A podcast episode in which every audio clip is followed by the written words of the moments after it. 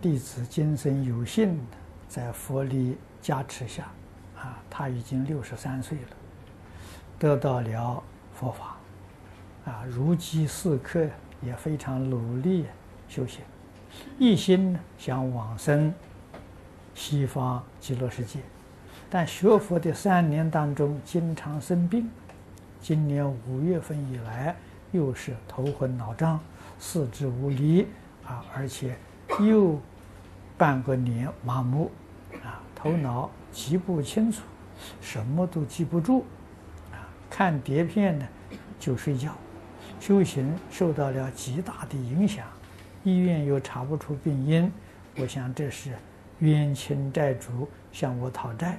每一天忏悔一张，向他们道歉，啊，并将诵经念佛功德回向他们。至今三个多月，没有好转，自己心里着急，啊，因为年龄已经大了，啊，不抓紧时间呢，已经来不及了。自己的根性又差，啊，也许我修行方法有问题，得敬请老法师。来慈悲开示，你的见解想法很正确，没有问题。那么你现在呢，这个境界转不过来，是你功夫力度不够啊！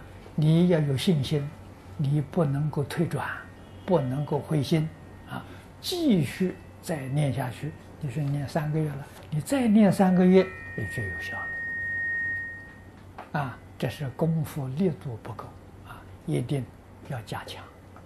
啊，对于念佛人求生净土啊，对于这个世间，决定没有贪念，啊，这非常非常重要。如果对这个世间还有贪念呢，那你的业障就消不了了。啊，真的是要万缘放下。啊，一心呢，求生净土。